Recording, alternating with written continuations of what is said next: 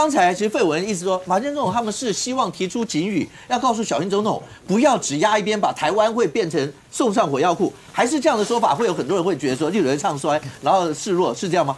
嗯，马英九先生执政的时候，股票也没有比蔡英文高，跌个六百点，我想这个不是理由了。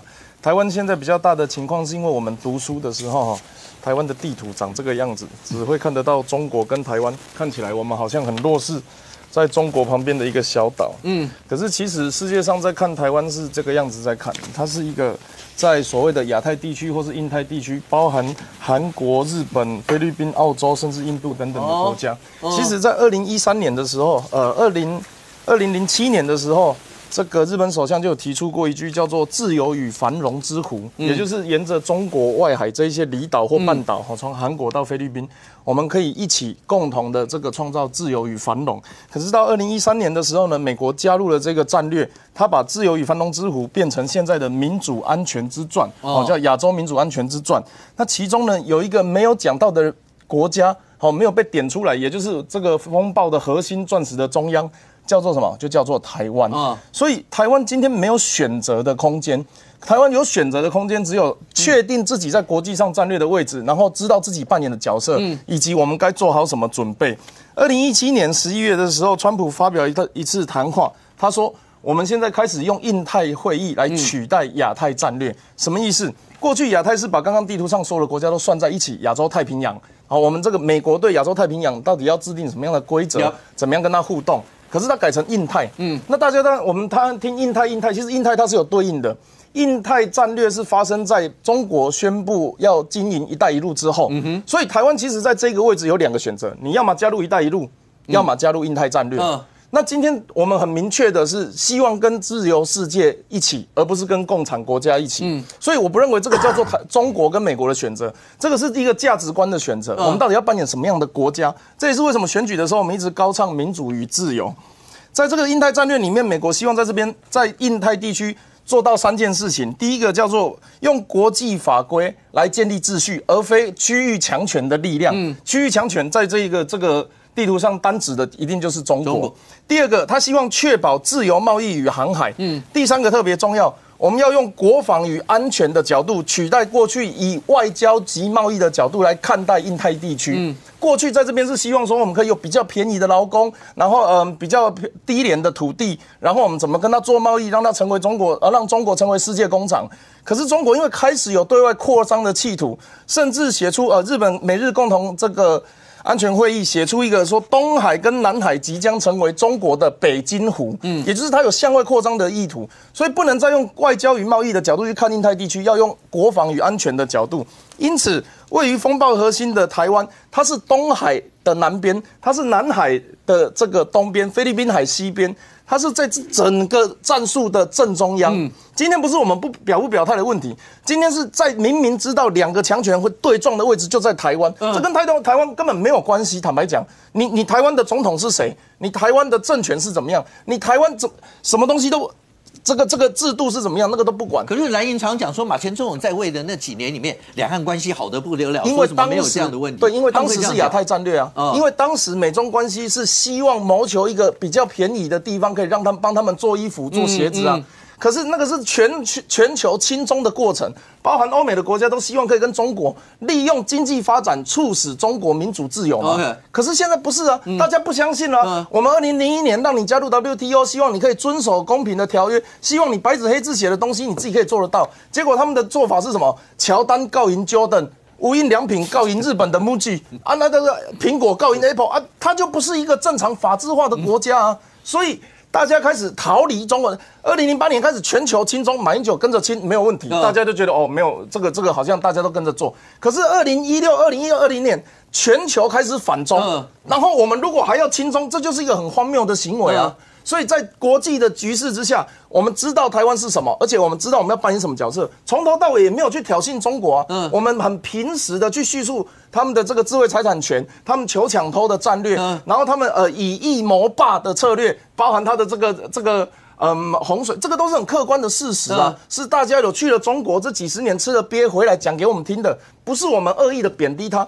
如果中国是一个不能接受平时来叙述他们国家状况的国家，那事实上我们也没有跟他交朋友的必要但宇。哥刚刚讲，这不是我们能选的。你刚刚讲，我们就是在这个位置上面面对到的是这个样子。不是我们，我们每一次都会陷入二选一的议题，啊就是如果中国打我们怎么办？嗯那我换个方式讲，那如果美国打我们怎么办？嗯嗯，你选择就会有这个议题啊。所以其实我们要想的从来就不是在那个选择，我们在执政的过程，我们在这个小蔡英文执政的过程，还有我们这个现任去去增加国防外交外交的朋友跟国防的实力，嗯这些东西不就是台湾站在自己的立场该做的事情吗？嗯今天我们没有要反攻大陆、逐鹿中原，去什么这这个这个把中华人民共共和国消灭，没有啊，从来没有人讲过这种话。有啊，嗯国民党以前讲过啊，可是他就现实的拿飞弹对着你，而且在美中冲突，我们刚讲，它就是一个最前线的地方嘛所以。今天要问的事情是说，请问你支持增强国防的这个实力吗？嗯。嗯，我我想大大部分每个人都会讲，每个人都会支持啊。这种问题不必再问嗯，也没有会反对。也也不必再那那那你对问问你我要问说，哎，我们我们赞成区域和平嗯。吗？百分百同意，百分百同意啊，对啊，就所以你跟蔡英文讲的话一样啊，所以所以以所以国民党的立场是什么？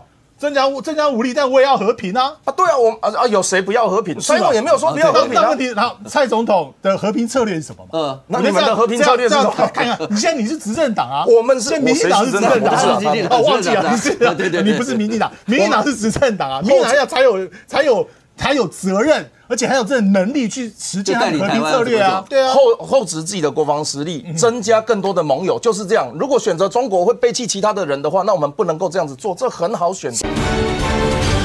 最大的问题就是在于无症状这三个字的理解不一样。嗯嗯人家今天警走进来说：“哎、你们摄影机、摄影棚里面那个男的在乱讲话。”结果我们都懒得，到底是谁乱讲话？嗯嗯。啊，没戴眼镜那个啊，原来是我。哦无症状这个东西，当时中央在写的时候是写确诊者框列密切接触者无症状，嗯，那么我可以帮他公费筛检。嗯，那现在的问题是 CDC 他们的理解是隔离中的就没有这个问题啊，嗯，隔离中的无症状啊，他本来就无症状，我才会隔离啊，我们都是无症状啊，可是为什么有一些无症状的可以去公费筛检？因为他是被框列接触者、确诊者接触了，所以你去筛检，我帮你出钱嘛，啊，你今天要无无症状筛检的话，我们现场所有人都可以去筛检，这合理吗？所以今天的问题就是名词解释不不对，那名词解释不对之后，下一个问题才是这样子的做法有没有合有没有合乎当时我们编列预算目的要去裁剪的对象？嗯，如果彰化县的人可以全部无症状都筛检，那是不是全台湾人都可以无症状筛检？嗯，我们今天要把行政伦理跟我们立当时临时会立的法规啊，然后拨下去的钱搞清楚，就这样子而已。陈时中没有做错，我认为有做错。可是陈时中做错的东西是什么？是他没有完全理解地方通报的状况，所以才会产生这样子的误会。好，他今天他今天是，他今天是说，如果你有确，你等下我再解释一次，确诊者框列密切接触你可以理解吗？他今天地方在做这些事情的时候，刚刚张武老律师有呃主持人有讲到，到底警察放人去去筛检这件事情，他有没有往中央通报？嗯然后到底有多少例？他今天讲大概超过三位数嘛。嗯这些人现在网络上呃这些出来投这个说自己有经过这个动作的民众。有说自己塞一万二的，有说自己塞七千的，这些都有一些自费，嗯嗯，然后有一些公费是这个他们透过健保的流程去报的。那这一些事情到底有多少人？只有彰化知道啊，CDC 不知道的、哎，嗯，你说 CDC 知道说他有报公费的，他当然知道有报公费，那自费的怎么办？打电话卫生所通知了没有来的有多少人？这些事情谁要谁要负责？如果所以要用正风才能够查清楚，像他要不要用正风，其实真的跟我没有关系，但对我来讲这个。是大家关心的另外一个重点。对我来讲是这一些事情是要查的，嗯至于用什么单位查比较合理合法，行政。调查以后，如果有怎么样，就送正风就好了，这样这样才对吧应该是卫生？单位先请打电话到卫生署。没有，我我我不会跟你讲就好了。对了对了，我的意思就是说这些是要接的。好好好，我也不是正风了。你刚刚讲的就是说居家检疫哈，他不可能跟确诊者接触嘛，所以他们都是不用不用筛检。他们没有筛检，无症状的没有筛检无症状是这样子哦。这只有居家隔离才有可能今天今天今天他的状况是这样，有症状的呀。有症检疫也会有症状啊有症。有症状啊居家检疫你不会接触到病患嘛？你只是不是的从稍微不，这个概念是这样子，这个概念是这没有如样为什么是十四天为什么是十四天？因为每个礼拜都因为病毒潜伏期最长是十四天，最长哦，不是最短。所以原则上十四天结束之后，我们大概可以初步的判断说，它到底有没有传染力。它不是它有没有确诊而已。十四天，即便它有，它也会没有传染力。然后十四加七的自主健康隔离，大部分的百分之九十九以上的状况会不见嗯。那今天的问题是说。这个这个有一点像一个例子，就是说哦，我就问医生说，哎、我觉得不太舒服，需不需要开刀？他说医生跟你讲说这个要开刀，不然三天后会好。嗯嗯，啊，你不觉得很奇怪吗？你如果今天不去检查，他三天后没有传染力，那你今天检查干嘛？嗯嗯，今天检到确诊，然后全全全台湾乱打一批之后，对台湾疫情的防护有帮助吗？嗯，去了解到底减了多少人在隔离期间离开他的家，去了解这些钱是花公费的还是自费的，去了解这些数字中央有没有通报，才是对台湾疫情真的有帮助的嘛。整件事情会引爆大家讨论，一开始会引爆点就是因为“阵风”两个字，对啊接下来才出现了后续我我们刚讲的那一些，对我们讲防疫的我们讲对对防疫的专业的部因为一开始是因为那几两个字“阵风”两个字，所以开始出现这么多讨论。我像宇哥刚刚讲的一些需要做的调查啊，对啊，都是卫生单位做的嘛。嗯嗯，正风哪有能力做这个啊？三水哥，韩国经过这一仗，这向敏凤讲，真的结束了，真的是政治的奇才，人家都已经不在台上了，我们还一直聊他。所以才叫奇才啊！人家一出来，我就讲，他就就国民党里面就告别韩流要不要也被拿出来讲，还有人要写。对了，六月六号之后我就就很少主动提到他了。但八月十五又跑出来，看证明自己是脱口秀主持人。他害你议员落选了，你不报仇吗？谁？没有了，我我落选跟他没有关系，我努力不够。不过 不过他现在的状况变成是，其实到底我我觉得国民党下一步要做的事情是研究韩流的本质是什么。嗯哼，嗯，韩流的本质到底是年轻人跟风，是共产这个中共网呃网络媒体的影响，而是民进党执政不好。你们要分析韩流才能获得韩流，嗯，而不是只就是因为他是韩国语啊，所以这些人就会投给他。这件事情在六月六号高雄市已经证明不是这个样子。你韩流的本质到底是什么？是什么驱使台湾民主社会把他们愿意冲？站出来，即便在我们说过去比较本土深绿的高雄，愿意把市长票投给国民党，那个韩流 OK 去定义韩流才有办法获得韩流，嗯，而不是根本不知道它是什么。你不管能讲告别或是拥抱，那本身都不存在任何意义。所以我会建议说，如果国民党觉得韩流是一个可以被拿的票，是一个跟呃蓝营比较接近的票，你至少要有一个论述讲出来说，他当初到底为了什么拿到这些票？是因为小呃韩国瑜的个人魅力、小丑个性，是因为他讲话很风趣幽默，这总总不会是对高雄的破坏，因为没有这个东西零分。